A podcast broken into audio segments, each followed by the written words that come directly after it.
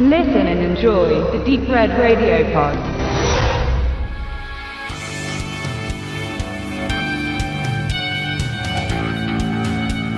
Es gibt Filme, die wichtiger sein sollten, als sie letztlich geworden sind. Bei Six Below trifft das in zwei verschiedenen Belangen zu. Zum einen ist die zugrunde liegende wahre Geschichte um Eric Lamarck ein miterlebenswertes Abenteuer, das aber schon zu oft in anderer Weise interpretiert wurde, ob als Fiktion oder ebenfalls nach realen Geschehnissen. Zum anderen ist Six Below der erste abendfüllende Film, der im Multiscreen-Videoformat Barco Escape realisiert wurde. Im Prinzip ist Barco Escape mit Cinerama verwandt. Cinerama wurde Anfang der 50er Jahre entwickelt. Bei der Aufnahme und auch Projektion wird mit drei synchron laufenden 35mm Kameras aufgezeichnet oder wiedergegeben. So entsteht ein Seitenverhältnis von 2.6 8,5 zu 1, was deutlich breiter war als das zur gleichen Zeit nutzbar gemachte CinemaScope mit einem Seitenverhältnis von damals 2.55 zu 1, was heute dem Format 21 zu 9 entspricht, dem gängigen Kinobreitbild. Ein beispielhafter Klassiker für Cinerama ist How the West Was Won, ein Prestige-Western von MGM. Der erste CinemaScope-Film war The Robe, das Gewand von 20th Century Fox. Diese neuen Bildformate wurden seinerzeit groß beworben, vor allem um die Menschen vom immer vielfältiger werdenden Fernsehen zurück in die Kinos zu locken.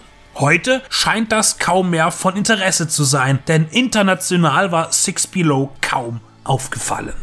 Zuvor wurde Barco Escape erstmals stellenweise in Maze Runner angewandt. 20th Century Fox, die jenen Film produzierten, schlossen einen Multi-Title-Deal mit Barco Escape ab. Später nutzte man auch szenenweise bei Star Trek Beyond das Drei-Bildschirmformat. Six Below aber wurde ganzheitlich in diesem Verfahren aufgezeichnet und zudem in 6K gefilmt, was ebenfalls ein Debüt darstellt. Eric Lamarck könnte ein Profi-Eishockeyspieler werden, aber sein sturer Kopf und die Drogen, die diesen vernebeln, lassen diesen Karriereweg nicht zu. Ärger mit dem Gesetz ist bei seinem launischen Ausbrüchen vorprogrammiert. Bevor er zu einem juristischen Termin erscheinen muss, will er beim Snowboarden abschalten und gerät nach einem sonnigen Pistentag bei seiner letzten Abfahrt in schweres Wetter, das in kürzester Zeit bis zu einem Meter Schnee fallen lässt. Eric verliert die Orientierung und findet sich in der tiefen, kalten, waldigen Wildnis Utahs wieder. Und dort nicht zurecht. Hier beginnt der oft erzählte Überlebenskampf und so ist es nicht verwunderlich, dass sich die hier gezeigten Strapazen mit den erlebten Gefühlen bei The Revenant oder Überleben von Frank Marshall verbinden lassen. Genauso wie die Bergsteigerdramen K2 mit Michael Bean oder der jüngsten Everest-Adaption dass es Lamarck tatsächlich gibt und er diese höllische Woche tatsächlich erlebt hat, wird dabei fast nebensächlich erinnert er im Gesamten doch an weitere Werke wie The Grey mit Liam Neeson oder aktuell Zwischen zwei Leben, The Mountains Between Us mit Idris Elba und Kate Winslet.